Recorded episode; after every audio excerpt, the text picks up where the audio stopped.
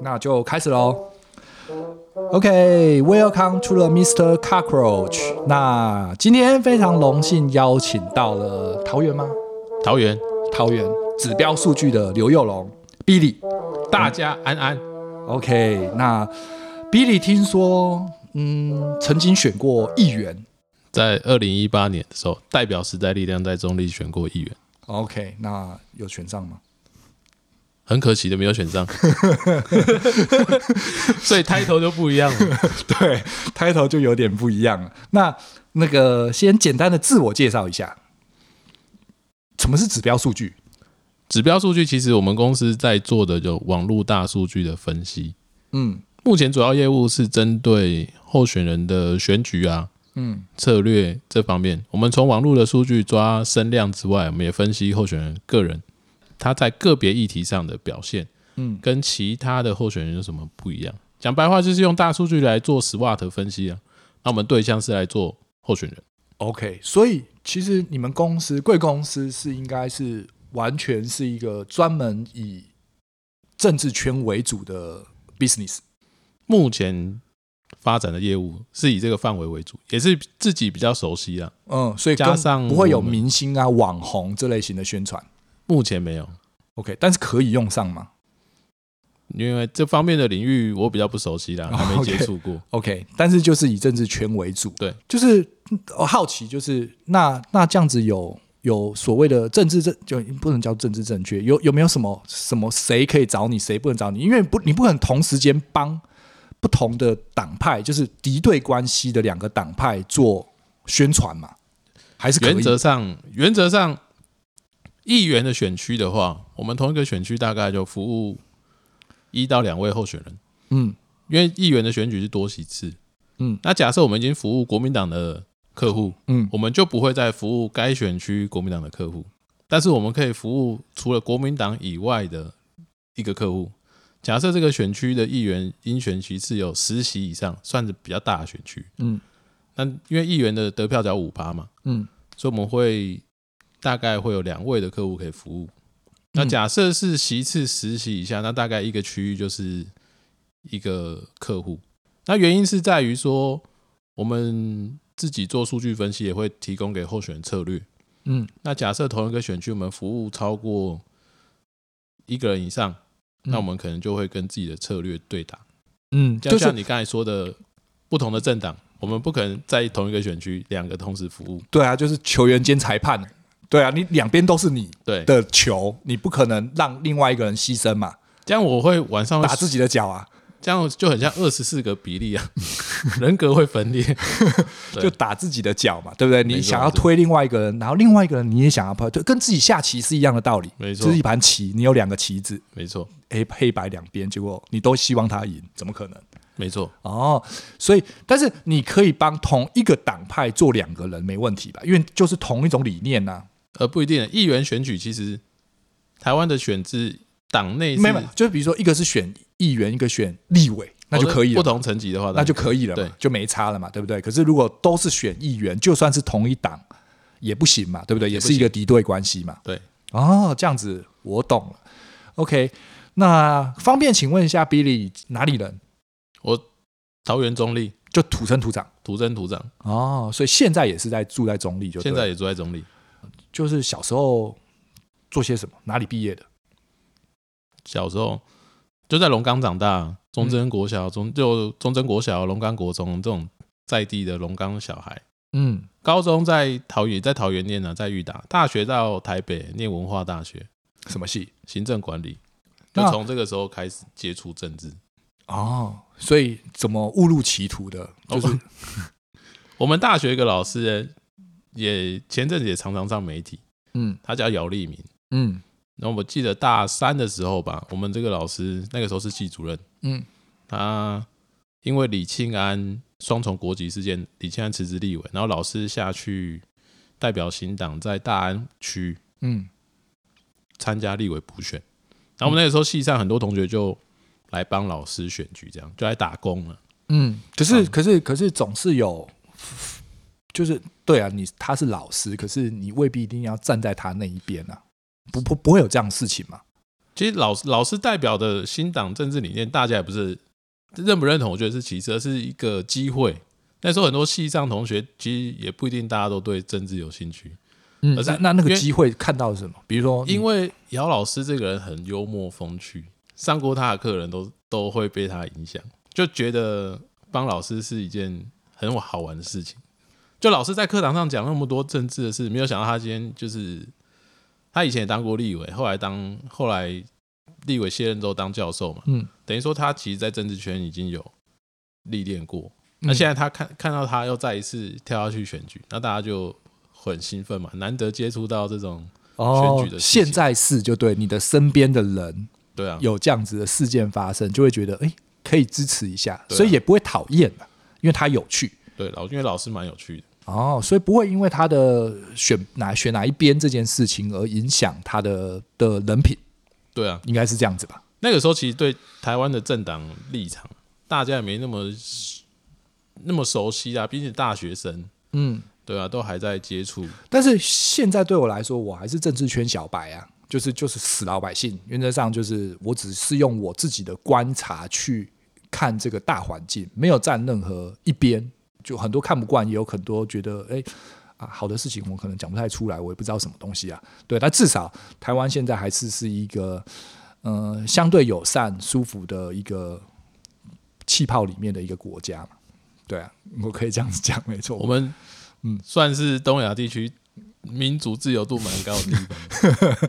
是啦，没有，我们先不用管民主制度。我之前在我自己的节目上也常常讲，因为其实我们我们不要拿国家来比，我们就拿城市。因为我在旅行的时候是城市跟城市之间的差别，比如说东京啊、纽约啊、上海啊、北京啊，然后巴黎啊，或者是伦敦啊，就去过这些很多的大城市，那也是有在当地。生活过，所以你很清楚那一个人的那个生活环境、那个舒适度，然后那个民生必需品在买你需要的时候，它的取得的东西跟 CP 值，相对这些东西你去综合比较起来，就觉得哇，同样一件、同样一个城市，你在台北市生活比这些地方容易跟舒服太多了。还有一个重点，嗯，安全呢、啊。对，就是相对，而且这东西你不用跟自己比，你就直接拿那种，你随便去抓一个路上走的外白人，你说，哎，台北怎么样？哎，不错啊，我觉得那个我躺在那个大街上都不会有人对我怎样，而且就很多女生是这样子跟我讲的，凌晨三点去 seven 也不会怎么样？啊，对啊，是啊，这是我们台湾，其实在全世界应该算大家都晓得的地方，对啊，但是你在晚上凌晨三点的时候，你可能在纽约的布鲁克林区，你可能不会觉得不会怎么样，对。对不对？那是感觉是很明显的差别。然后你在那个巴塞隆纳的那个地铁里面，然后快要地铁快要关的时候，你也不会觉得你不会怎么样。对，那个那个那个危机感，你会马上的感觉到。对，除非你是一个很不敏感的人。对，所以相对之下，其实。台湾的圈圈还不错，但我想要重点是要问我们回回回馈一下，就是那个你大学的那个时候，就是因为读了那个科系，所以开始对于政治有所谓的敏感性嘛，所以才会去跳去选立委。呃，帮老师啊，打工啊，那时候打工，嗯，刚就有这个机会接触政治工作，嗯，然后就开始去了解嘛，你就自己去读书啊，去看新闻啊，这这方面的东西嘛，开始对于。选举或政治工作有兴趣吗？嗯，那之前小时候，比如说你之前在 在这些读这些很很很在地的学校的那个时候，有没有在那个小时候萌生一个“哎，我长大想要做什么”的这件事情？还没还没接触政治圈之前，有没有什么心理的向往？比如说以前高中就对公众事务有兴 有兴趣。公众事务哪方面的公众事务？可能以前喜欢历史啊。嗯，然后那时候就看，常常看政治新闻啊。高中的时候也会看政论节目，嗯，然后后来慢慢的就对这件事情，对政治这件事情有关注，嗯，他就想说考大学的时候要考什么系，嗯，就结果就填了行政管理系啊、政治系啊，嗯，等等这些科系，又又填法律系，然后最后分数分到行政管理系。啊、OK，对啊，然后就因缘际会进入到这个领域。然后是是什么样的因缘际下会就自己会有这个勇气去投入选举？是大学毕业之后就投入了吗？没有，大学毕业之后念研就考了研究所。嗯，所以是直升，也没有直升。研究所是念东吴政治研究所。嗯，但之前先当了兵。没有，我还没当兵，到现在都还没。三十岁之后才去当兵。哦，那故事可以，这个有一段故事啊，就是大学考研究所，考了研究上了研究所之后，我的老师是那个时候也常常常上媒体，嗯，就蛮知名的媒体人叫徐永明，嗯，那他也是我们的指导教授，嗯，那时候上课上到硕二吧，硕二没多久，老师就说他要选举，嗯，那在在硕士班的过程当中，我也帮一个大概二零一二年到二零一四年，我帮在桃园平镇中立这边有帮一个候选身边当幕僚，嗯，那算是蛮完整的一个选举经验啊，在他身边就是做整个文宣的操盘，嗯，然后议题的设定，嗯，加上那个时候老师有带领啊，嗯，从你大学的时候开始。一直到你你到硕士班的这个部分，然后你这些打工跟助选的这些经验，有没有哪一个人选上？有啊，就我二零一二年到二零一四年的，我们老板的所谓的老板啊，他现在就是现任议员，他那个时候也是什么都没有，谁？就是平镇区的国民党籍的议员，嗯，叫黄进平，嗯，他选上了，他现在还是现任，对，他在那个时候选上，嗯，那时候。跟在他身边，其实真的是从零到有，嗯，就是他从媒体的人这样下来，从记者这样下来选举，嗯，他在地方上活动，人情冷暖，在他身边你也看了不少，然后到最后他当选，到一直到现在，他现在还是现任议员，嗯，那我觉得参与他这段选举的过程，自己对于选举工作是成长蛮多，嗯，然后也熟悉很多，那。呃，对你刚刚说有一个故事，那故事是什么？就是后来我自己的指导教授也要选立委嘛，嗯，所以黄敬平之后呢，没多久就跟着指导教授去在他身边帮忙他，嗯，做选举的工作，嗯，那后来他在二零一六年的时候进入立法院，是代他是代表时代力量不分区嘛，不分区，那我就跟在他身边在立法院工作。在二零一六年的时候进入立法院，因为我还没当兵，那时候我就三十岁了。后来那个时候，赶快在年底的时候申请入伍。嗯，那我是服一般役啦，嗯，就是要当一年兵的这样。嗯，因为再怎么样你还是要还国家，所以想说赶快早一点当一当。嗯嗯。然后三十岁入伍的时候，虽然说年纪比较慢，但是因为当大家都知道当兵很无聊，我有很多同学。大学毕业当就去当兵，他们说靠当兵很无聊，嗯，然后就想说当兵有什么样比较好玩的兵，嗯，因为抽到陆军嘛，抽签抽到陆军，你只能去就只能去陆军，就这样啊，对，对，你也不可能上船，你也不可能去哪里，嗯，然后想说那陆军什么单位最好玩，嗯，然后我就看一看，我伞兵最好玩，对啊，伞兵可以自愿呐，伞兵那个时候是，而且那个时候是自愿，还有一个优点就是伞兵可以户籍地分发，那我们伞兵的指挥部就在龙潭。嗯，那就在我家家里附近。对啊，离家是就是离家近嘛，再怎么样。对，对。所以那想说，那就去试试看哦。嗯，那有跳过了吗？跳就跳五次啊啊，都要啊，我还没死就表示没事嘛，对不对？跳五次都没事啊，捷讯。OK，那哎、欸，简单的分享一下那个从空中跳下来的那个那个那个感觉，开伞的那个就是那那个那个是怎么样的一个？就就跟看那个影集《诺曼底大空降》的时候很像。小时候看这些战争片，嗯，他在多高的地方把你丢下去？大概平均高度就一零一那么高了，一零一的那个塔顶。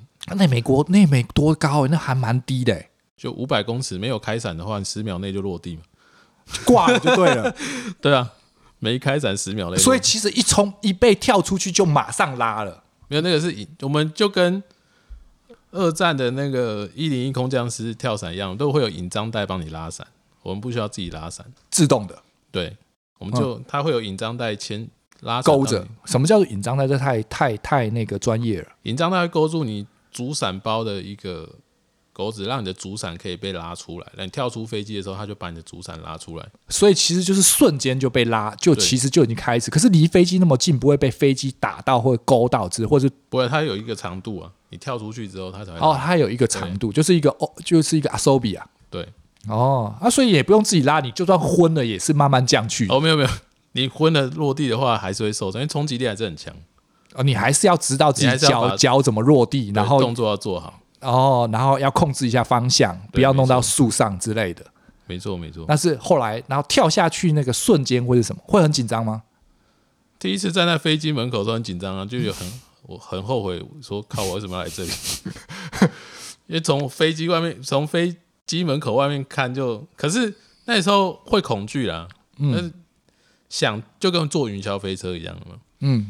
闭眼睛就过了。第一次没有，第一次上坐在那边的时候都很忐忑。嗯，我就靠，我为什么要排队排那么久来这边？结果，可是你还是想坐啊？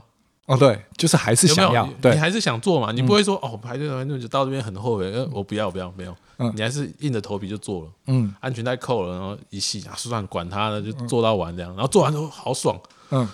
跳伞大概也是这种感觉，就坐在飞机上的时候都很忐忑。嗯，但是跳出去，然后到落地那段时间就结束之后，就觉得很爽。没有跳出去，伞开的时候就觉得很爽了，就觉得很爽。哦，因为慢慢飘下来了嘛，对，对不对？那个、那个、那个很舒服。可是在，在可是在那个中间，因为你不知道，当你还不知道你会不会活着跳下下去的那个那段时间是很危险的。你搞不好主伞不开你就挂了嘛。每次还没跳出机门，伞还没开之前都很怕。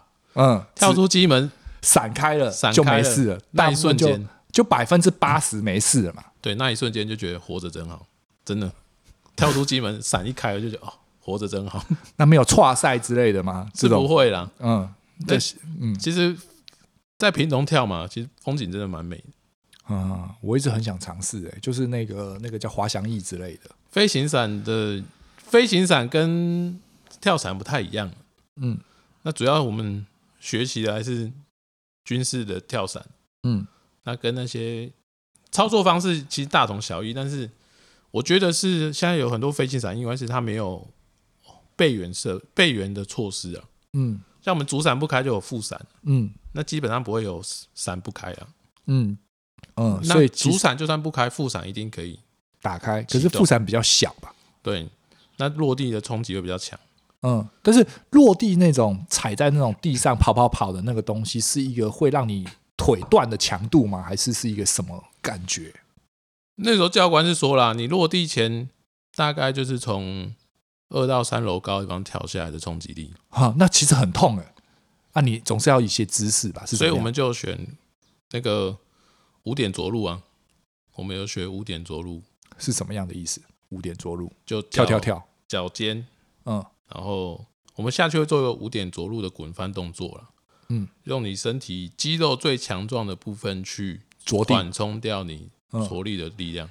脚尖着陆之后呢，就是小腿外侧、大腿外侧，然后臀部一侧，嗯，最后是用背肌，嗯，那这五个点去缓冲掉你身上。所以在路上其实是有一个五点着陆的一个训练吧？对，然后这个这个要训练一阵子啊，嗯，你才会记住那个。像一般人这样跳下来都会受伤，肯定啊。对，你没有训练过，我们没训练过也会也有受也会受伤。那你这一批五次的跳当中有没有哪个兄弟就是断腿断脚的？没有这种断断腿没有没有发生啊，但是有人有扭到。哦，OK，对，嗯呃，所以所以第一次跳过之后，那后面的那四次应该算是一个期待吧？因为你第一次跳下去，你说开伞之后就觉得很爽嘛。那后面四次就觉得，嗯，你都已经经历过一次，那后面那次就是一种享受了。后面四次都蛮期待的，啊，最期待的是晚上跳伞。我们有一次有一个科目就是夜间跳伞，嗯，夜间跳伞，因为屏东日落比较慢，嗯，有时候还轮不到，还还没有天完全黑，可能就有人跳了啊，就可以看夕阳。然后那个时候我们轮到我们的时候，真的就全黑了，嗯，全黑的时候跳，就可以在空中看一下潮州的夜景。哦，那是蛮难忘的。我最难忘是那时候晚上跳伞，跳出飞机机门之后，就看着飞机远远的闪着灯往前飞。嗯，西腰山洞闪着灯往前飞。我第一次觉得，哦，我跟飞机一样高的。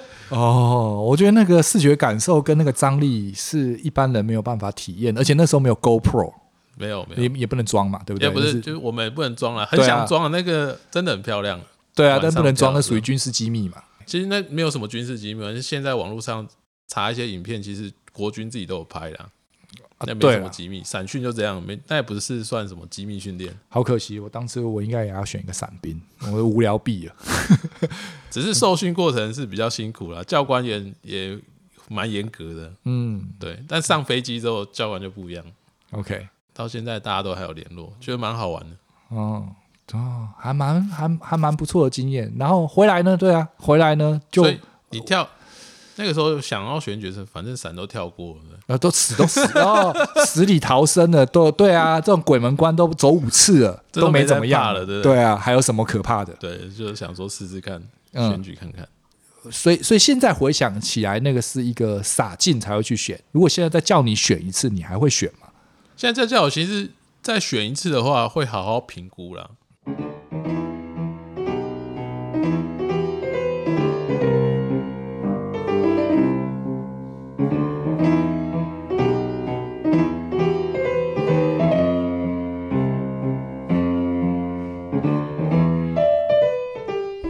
您现在收听的是卡克洛奇拖鞋下的沙龙，我是指标数据的刘佑龙。首先，自己跟这个地方有没有一些关系跟连接？当然，我是在地人，在这边出生，那不代表这边人会投我，嗯，而是说，那我在这边有没有朋友？嗯，还有没有一些里长啊、地方社团，我有在经营啊？这些人是哦，因为我帮他们帮过他们忙，或是大家认同我，嗯。我愿意投给我这样，了解了。嗯，请问一下，就是那个我们就会比较知道网红，我们会知道网美，我们会知道这种 KOL 的一个经营模式嘛？是一个政治圈的政治领袖，那是另外一回事了嘛？对啊，一个议员或者是一个立委，他要会被选上，应该会有一些特质跟经营方式，那是什么？跟这些网红的差别是什么？你知道的？网红就是很会创造一些新闻跟议题嘛，包括他自己的个人形象、个人特色，应该会是一个比较多的嘛。不管是哪一个议员，嗯，不管你今天是知名度很高的议员，还是很 local 的议员，嗯，你都要学会帮选民处理事情，嗯，敲代机也不一定是敲事情，而是很多选民服务，基本上。有时候他也不晓得，比如说我申请个社会补助啊，嗯，那可能这个家庭爸妈比较忙，嗯，他们也没有时间去跑这些单位，嗯，那也不晓得这些流程，嗯，那可能哦认识个某个议员，或是认识某个议员的秘书啊，嗯、啊没关系，这个忙我来帮你处理，啊，可能就帮他做个中介，嗯，这也不是乔事情，这也是帮选民做的一些事。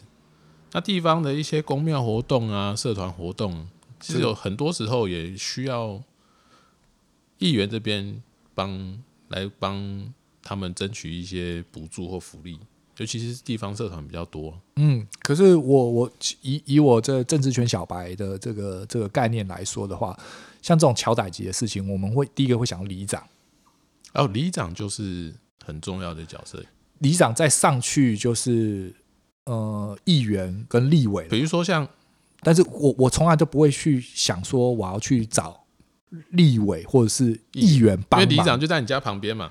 里长，比如说你的问题，或者啊，我们家前面水沟很久没清啊，或者里长不觉得这个我们这边里的公园怎么环境不是很好？嗯，对，那里长就哦，里面的声音嘛，嗯，那就想办法来处理啊。嗯，可是里长手上没有那么多资源怎么办？那就可能跟某个议员联络，嗯，那那端的，那是里长跟议员去瞧嘛，就不干我事了嘛。我的意思是说，其实议员很多时候也在处理这些事，但是大家不一定会知道，嗯，等于说现在这个时代，议员跟网红最重要的差别就是在网络数据显学的时代啊，嗯，我觉得大家做了什么事情，尤其是议员或是政治人物，在网络上都要秀给大家看。哈，你做了什么东西，或者是不做了什么东西，或者是你的你的发表言论或者你的个性，要让他大家知道嘛？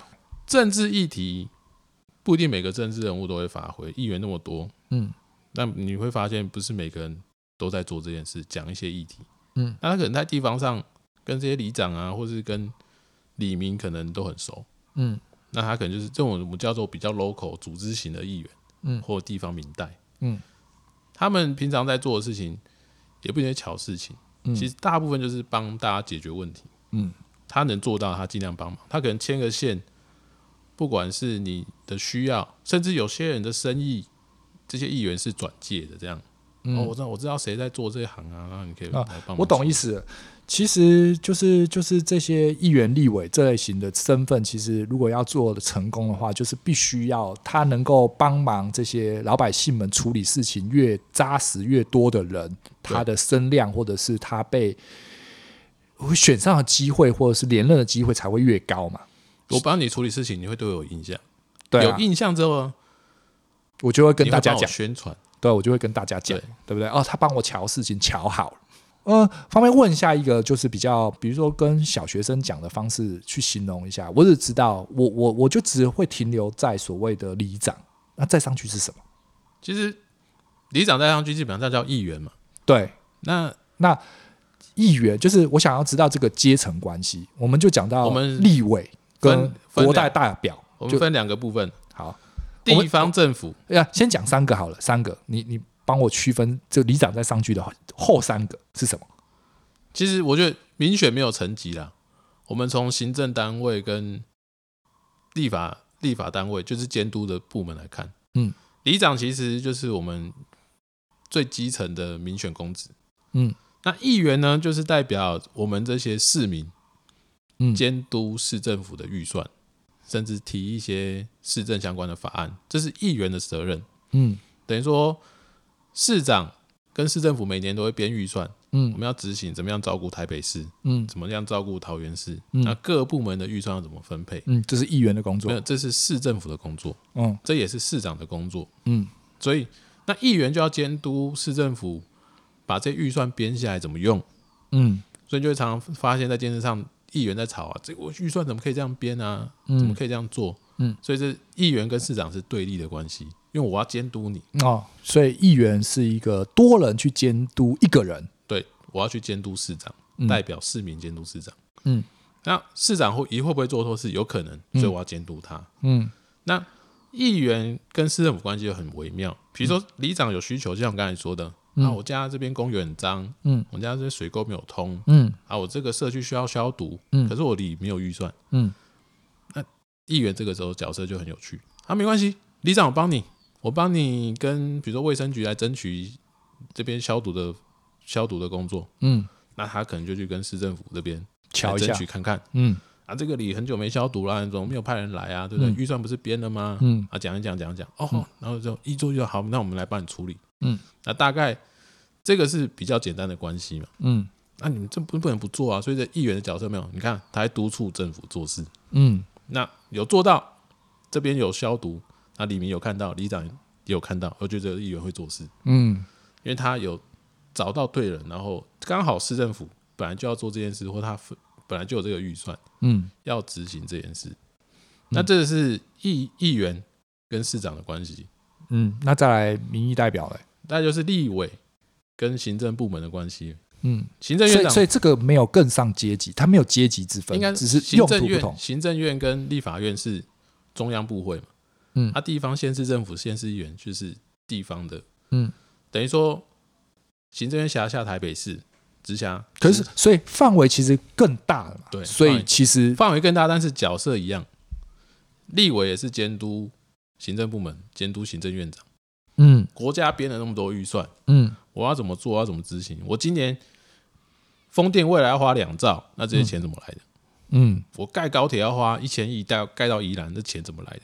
嗯，那这些都跟行政部门怎么样编预算有关系。哦，其实跟立委是一样，只是监督的人不同。对，监督人不同。所以，所以立委是监督行政院长，没错。OK。好，所以你就可以看到立委要咨询行政院长，嗯，或是行咨询各部会的部长，嗯，就是这样，相同道理。哦，然后再上去呢，就是市长啊，对啊，这些这些选举了嘛。地方选举，对，地方选举就分市长，然后跟议员。那有些地方还有乡镇市民代表啊，乡镇市长，嗯，还有里长。嗯，中央选举就是立法委员跟总统。嗯，那那立法委员又是什么呢？立法委员就是他监督什么？监督行政院啊。我们可是刚刚已经有一个监督行政院啊。没有，立法院跟行政院，立法权跟行政权哦是不同的。制衡。OK，对，哦，就是两边监督，互相监督就对。我们的国会叫立法院，那我们国会议员叫就是立法委员。嗯。